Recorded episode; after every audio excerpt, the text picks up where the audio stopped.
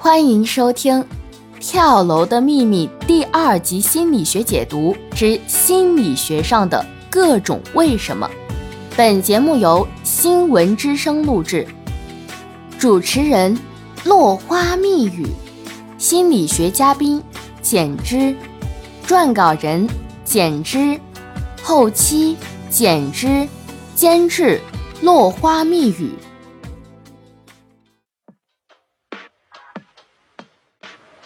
嗨，小耳朵们好呀！我是你们的花花，欢迎您继续收听《跳楼》的第二集心理学。今天我仍然请到了《跳楼》的作者加心理咨询师简之来为我们做这一期的心理学解读。来，简之和我们的小耳朵们打声招呼吧。嗨，听友们好啊！我还是你们的简之。嗯，Hello Hello，嗯，简之啊，在第二集的时候呢，我遇到了一些问题，还是想请教一下你。对，嗯，当然了，小耳朵们有什么不明白的心理学知识，也可以在评论区里面留言，嗯，我到时候也会转达给我们的简之老师的。嗯，你说说看，我会帮忙解答的。嗯，是这样子的啊。嗯，放弃生命这个知识啊，在心理学上有没有什么具体的这个解释吗？哇，这个问题非常庞大的。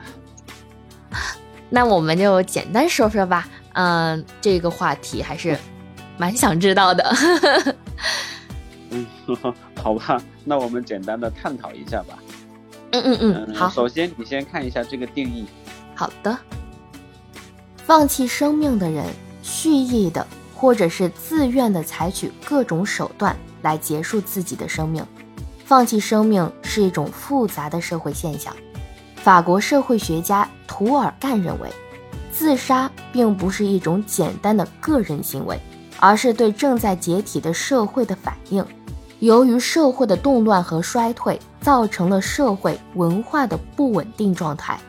破坏了对个体非常重要的社会支持和交往，因而就削弱了生存的能力、信心和意志，导致自杀率明显增高。哎呀，这个不太理解，能够就是简单一点吗？呃，这个你可以这样理解啊。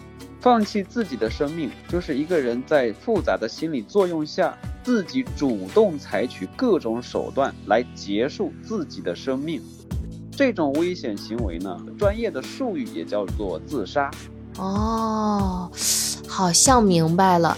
那就是说，小说里的李洪涛就是通过策划跳楼这个事件来实现放弃生命的，对吗？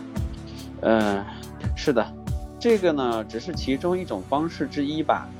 放弃生命的方式，它是非常多样的啊。嗯，我们如果想阻止这种行为，从形式上看，它是非常的复杂，非常的难。嗯，但是我们也可以试着了解它。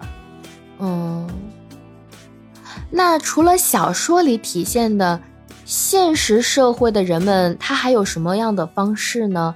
能够简单的介绍一下吗？这个，这个就非常非常的复杂了。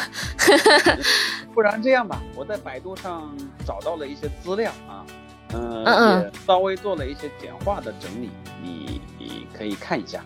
哎哎哎，好嘞好嘞。